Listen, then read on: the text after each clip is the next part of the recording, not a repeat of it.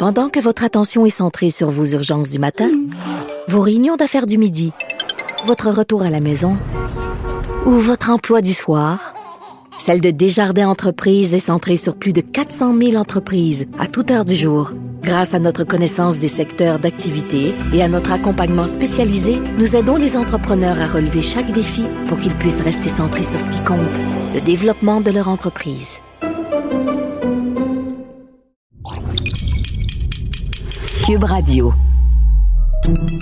Salut, c'est Charles Dran avec l'équipe dans 5 minutes. On s'intéresse aux sciences, à l'histoire et à l'actualité. Aujourd'hui, on parle d'arbres et de CO2.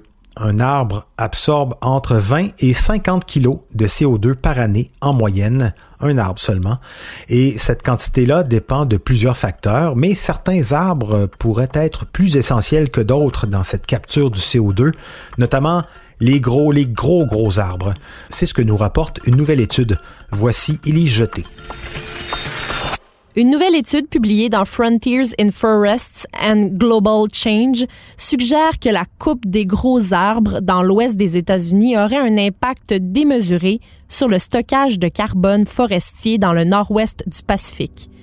Les arbres plus âgés et de grand diamètre pourraient stocker des quantités massives de CO2 par rapport aux arbres plus petits et la présence de ces arbres-là immenses et très âgés serait essentielle pour lutter contre les changements climatiques. C'est la plus récente preuve scientifique que les forêts agissent un peu comme des éponges à pollution en éliminant le dioxyde de carbone de l'atmosphère. Les grands arbres sont donc particulièrement efficaces pour capturer le carbone dans leurs bois, leurs feuilles et leurs racines. Dans la région du nord-ouest du Pacifique aux États-Unis, on n'a pas le droit de couper les arbres qui ont un diamètre de 53 cm et plus.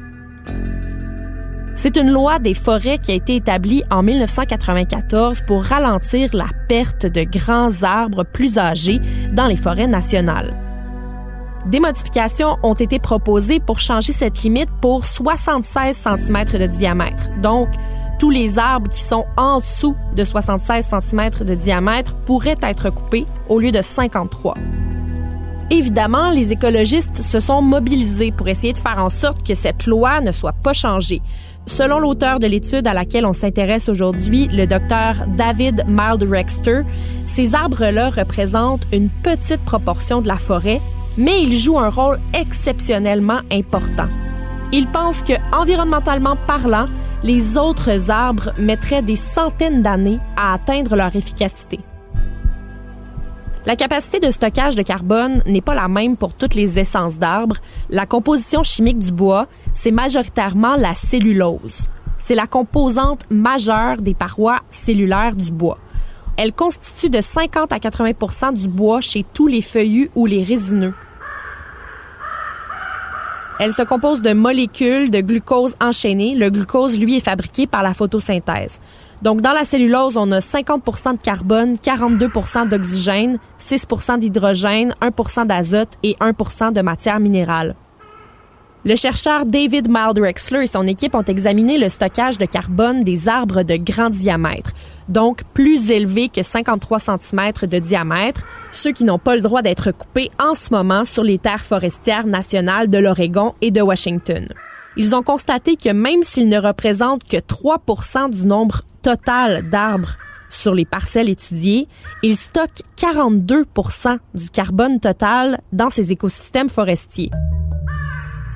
Cette étude est l'une des premières du genre à rapporter comment une politique proposée pourrait affecter le stockage du carbone dans les écosystèmes forestiers.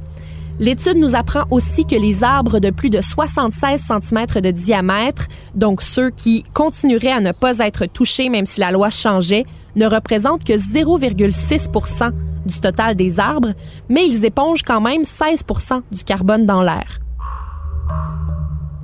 Les anneaux des arbres qui déterminent combien d'années de vie un arbre a cumulé, c'est intéressant ça, on aime ça savoir combien de temps un arbre a vécu, eh bien, plus l'anneau est épais, plus il peut contenir de carbone.